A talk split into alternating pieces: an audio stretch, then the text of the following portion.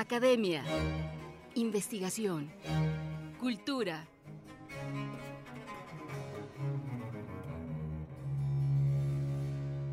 El Colegio Nacional.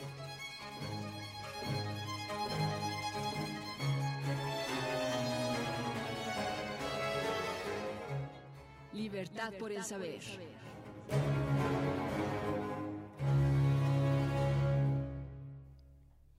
Viernes pasado se inauguró en el Colegio Nacional la exposición Ofrendas Ocultas del artista plástico mexicano Fernando Aceves Humana. La muestra está integrada por óleos, litografías y dibujos que retratan a los equipos de investigadores, los hallazgos y el entorno de las excavaciones en el proyecto Templo Mayor, dirigidas por el doctor Leonardo López Luján, y en el Huey Zompantli, a cargo del arqueólogo Raúl Barrera Rodríguez. Vamos a conocer más de la muestra y, y Fernando Fernando Aceves Humana nos va a platicar la experiencia de entrar en este mundo de los arqueólogos y por supuesto de un lugar como el Templo Mayor y vamos a conocer a detalle esta exposición y saludamos a través de una videollamada a Fernando Aceves Humana. Hola Fernando, ¿cómo estás? Muy buen día. ¿Nos escuchas, Fernando? No te estamos escuchando, tenemos un problema técnico. Ya, ya te escuchamos, Fernando. Buen día, bienvenido. Fernando, pues platícanos eh, antes que nada acerca de esta experiencia de, de sumergirse en este universo de la arqueología en un lugar como el Templo Mayor, que mira, yo creo que resultaste privilegiado. No, sí, indudablemente. Pues es, es una experiencia que me marcó de por vida, al grado de que pues llevo 10 años trabajando en el sitio, ¿no?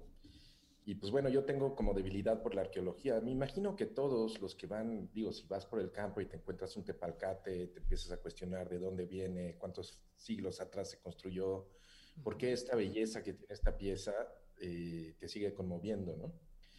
Entonces, bueno, yo tuve la oportunidad de entrar en 2009, eh, no conocía al arqueólogo, le pedí ahí mismo que si podía pertenecer a su equipo y me dijo que sí. Y entonces entonces he tenido el privilegio de ver estas ofrendas, estas cajas que son regalos para los dioses, que contienen un sinfín de animales sacrificados al mismo tiempo, que contienen también deidades, piezas de una belleza artística fascinante, ¿no? Y lo que es muy interesante de trabajar ahí es que yo estoy haciendo un registro un poco como eran los ensayos fotográficos en los setentas pintando el entorno, a los trabajadores, a los equipos, el sitio mismo, las ofrendas y los objetos. Todo en un lenguaje que antaño era fundamental para la arqueología, ¿no? Éramos los ojos de las excavaciones. No se podía hacer una, concebir una excavación o una expedición si no había un buen dibujante. Entonces, pues, eh, tiene este lado que es muy bonito, que es como jugar con los tiempos, ¿no? El tiempo en que está la pieza, el tiempo en que se enterró la pieza, el tiempo en que sale la pieza y al mismo tiempo estoy pintando un hito en la arqueología mexicana. Ahora, también es muy interesante porque yo tengo el privilegio de estar viendo contextos que no ve eh, la gente generalmente, ¿no? El lodo, la tierra, cómo van surgiendo, cómo van analizando. Ha sido una experiencia padrísima. Es todo un universo este mundo de la arqueología, pero en el Templo Mayor adquiere un significado muy especial, porque sobre todo eres del, el primer artista, tengo entendido, en lograr hacer esto, Fernando. Parece que sí. Bueno, el primero que llegó ahí, porque tengo esta obsesión yo generalmente pinto en donde sea, mi mochila es mi taller, viajo por todos lados, pinto paisajes, pinto retratos, pinto de todo, ¿no? Lo que yo busco al trabajar al aire libre es la experiencia. Y qué mejor que tener la experiencia de estar viendo cómo surge, el, se va develando el origen de nuestro país. Entonces eso es lo que a mí me interesa. Aparte de los eh, de la práctica de, mi oficio, ¿no? El gesto, la línea, qué colores usar. Y yo trabajo óleo directo, no, casi no dibujo en las excavaciones. Entonces, saben que, bueno, tengo una experiencia de años de ser respetuoso del entorno, del medio ambiente y no, nunca he dejado una mancha en ningún sitio arqueológico, ¿no? Entonces, para ellos es también muy, muy importante y yo agradezco mucho la confianza de que me permiten trabajar con óleo en zonas que son productos de, bueno, son áreas de investigación, ¿no? Lo del Huizon Pantli fue muy difícil porque es pues alrededor de 4.000 cráneos y no puedes no sentir empatía, es un lugar que es, eh, es, es, muy enigmático, es un edificio, edificio hecho a base de cráneos, cal, barro, arena y cráneos. Es un edificio muy difícil de, de, de consolidar o de mantener, porque la Ciudad de México, el, el, subsuelo es como gelatina, es lodo, ¿no? Entonces se, se rompe arriba o se, se, se, puede craquelar. Es, es, un, es un reto para los restauradores y los investigadores y los arqueólogos, cómo poder preservar este, este monumento que al mismo tiempo, pues es, es fuertísimo porque es un monumento hecho a base de mucha gente, pues. Qué impresión, ¿no? Sí, es muy fuerte, es muy fuerte. Sí, Fernando, son 33 obras elaboradas con distintas técnicas, háblanos al respecto y también qué tanto la obra, supongo, que refleja precisamente estas emociones, como esta impresión que sentiste ante el Zompantli. Yo siento que el sitio mismo me, me, guió para pintar, mi trabajo cambió ahí mismo, ¿no?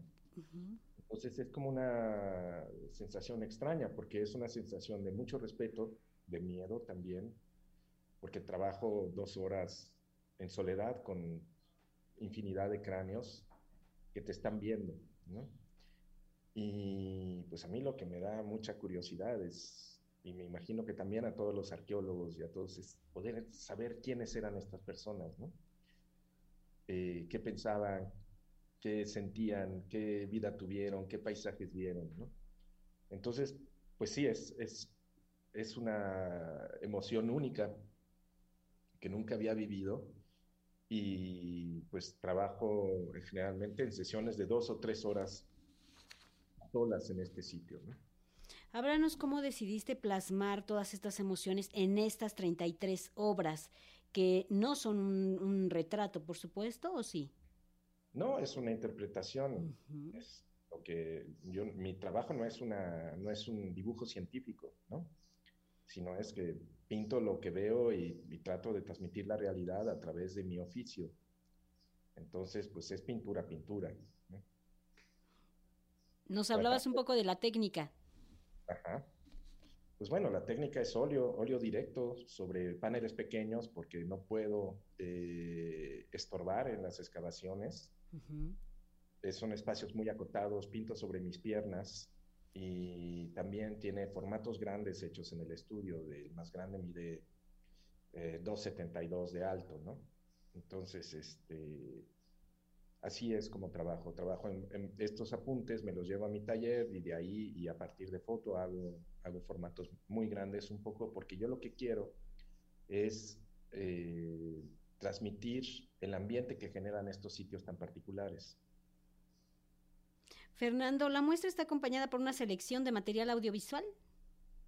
Sí, pues son algunos videos. Bueno, uh -huh. yo trabajé, tuve el privilegio de, de ser cofundador de Tequio La Buena Impresión AC, que es una asociación que eh, se fundó para llevar una prensa y un taller de grabado a Camboya, porque me di cuenta que no había una prensa en todo el país, 15 millones de habitantes, y no había una prensa y para nosotros pues es como algo inédito, ¿no? Si vas a hacer una escuela de arte en, México, primero piensas en caballetes y prensas, ¿no? Tenemos una larga tradición. Resultó que llevando esta prensa que donamos un grupo de artistas independientes, resultó ser la primera prensa en la historia del país. La ¿Cómo primera crees? prensa de yo. Entonces, pues fue juguete nuevo, este, eh, se afianzó, eh, fundamos el Departamento de Artes Gráficas de la universidad y sigue siendo la primera, la única prensa en el país. Entonces lo que nosotros queremos es como fomentar que, que, surjan los talleres ahí y que se haga un movimiento un poco como el movimiento en Oaxaca, que es la ciudad que tiene más prensas de grabado en, en el mundo, activas, talleres colectivos, etcétera, y todo llevado por jóvenes. ¿no?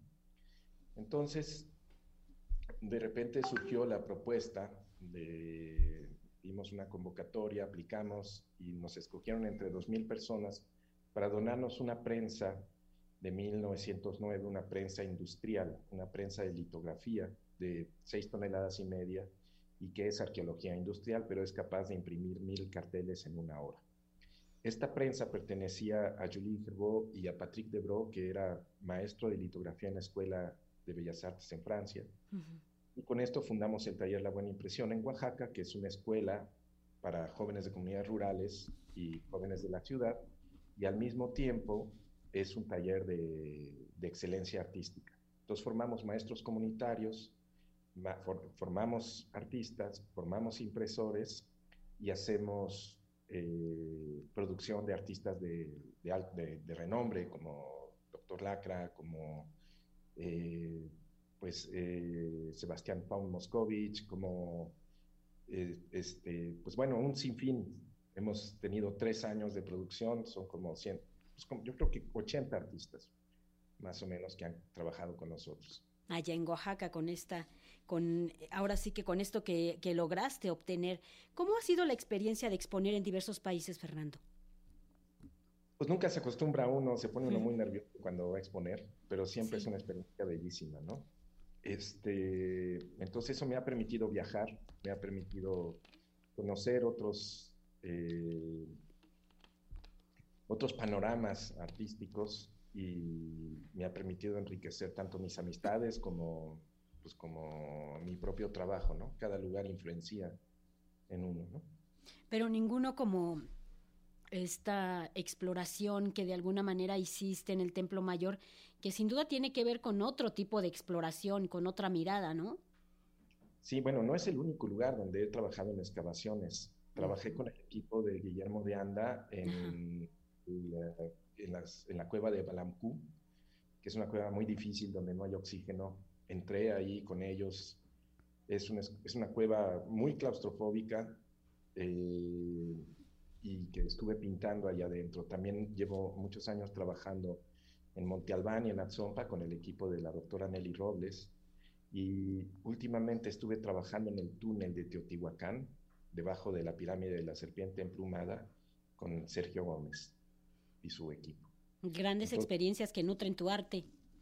Sí, pero o sea, lo, interesante de esta exposición es que es un, un, compendio de 12 años de trabajo. Las más recientes son de este año, las, las anteriores son del 2009, ¿no?